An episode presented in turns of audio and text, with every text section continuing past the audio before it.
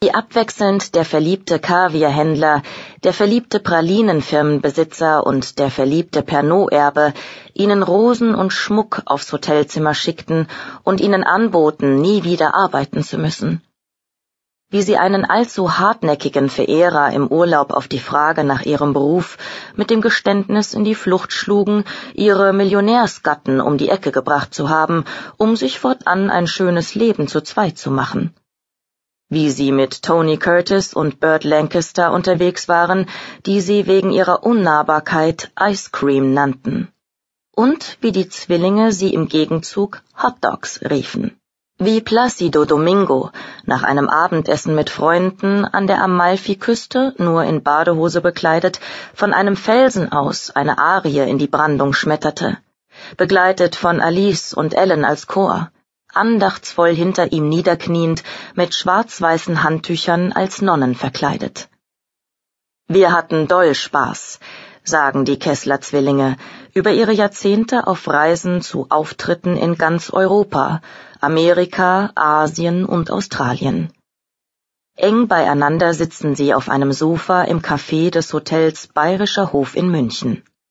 Auch heute noch sind sie auffällig attraktiv. Es ist nichts Tantiges an ihnen, im Gegenteil. Wer Alice und Ellen Kessler kurz vor ihrem 80. Geburtstag trifft, möchte sich intuitiv aufrichten, gerade sitzen, den Körper spannen, um genauso wach zu wirken wie sie, frisch und bereit. Ist das jetzt schon für beide?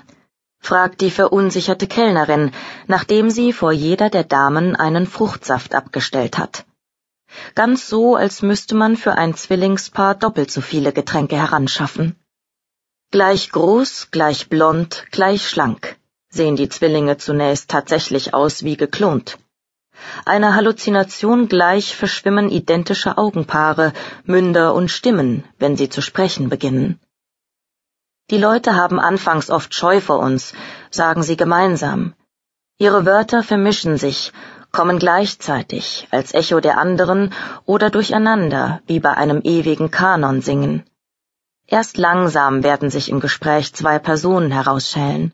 Ellen, feines dunkles Baumwolljäckchen, beim Lächeln das etwas breitere Gesicht, und Alice, neonrote Hose mit bunter Bluse, etwas zurückhaltender als ihre Schwester. Seit acht Jahrzehnten teilen die beiden ihr Leben miteinander. Nicht mehr als wenige Wochen waren sie insgesamt je voneinander getrennt. Seit mehr als 60 Jahren stehen sie zusammen auf der Bühne.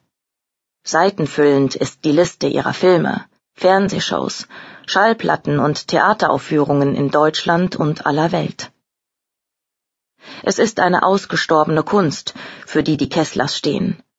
Als große Unterhalterinnen der alten Schule bildeten Tanz, Schauspiel und Gesang bei ihnen stets eine Einheit, die man so heute vielleicht nur noch bei Helene Fischer findet.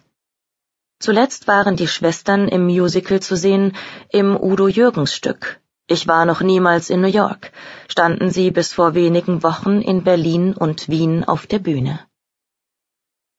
Wir haben immer unsere Arbeit gemacht, beteuern sie gleich zu Anfang als hätte jemand sie nach ihrem Hausaufgabenheft und nicht nach ihrem Leben gefragt. Wir sind Perfektionisten. Man braucht Disziplin. Sätze wie diese ziehen sich durch ihre Erzählungen. Es ist der pragmatische Ton von Artisten, Arbeiterinnen, die das Schwärmen über ihre Kunst lieber dem Publikum überlassen, während sie selber hinter der Bühne unerbittlich weiterüben, bis die Nummer sitzt. Am Ende saß immer alles. Auf YouTube, in endlosen, vom Internet durcheinander geworfenen Clips, zieht eine fehlerfreie Karriere vorbei. Hier tanzen Alice und Ellen durch die Jahrzehnte, anfangs noch in Schwarz-Weiß, dann in Farbe. Auf Deutsch, Englisch, Französisch und Italienisch singend, immer synchron. Es hat fast etwas Siamesisches, miteinander Verwachsenes, wie ihre Körper sich nebeneinander bewegen. Jodelnd, pfeifend, hüpfend im Schlagerfilm Mein Schatz ist aus Tirol 1958.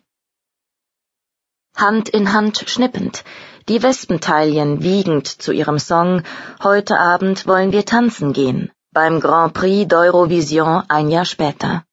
Im schwarzen Glitzerdress umrahmen sie Frank Sinatra 1965. 1972 Udo Jürgens am Klavier.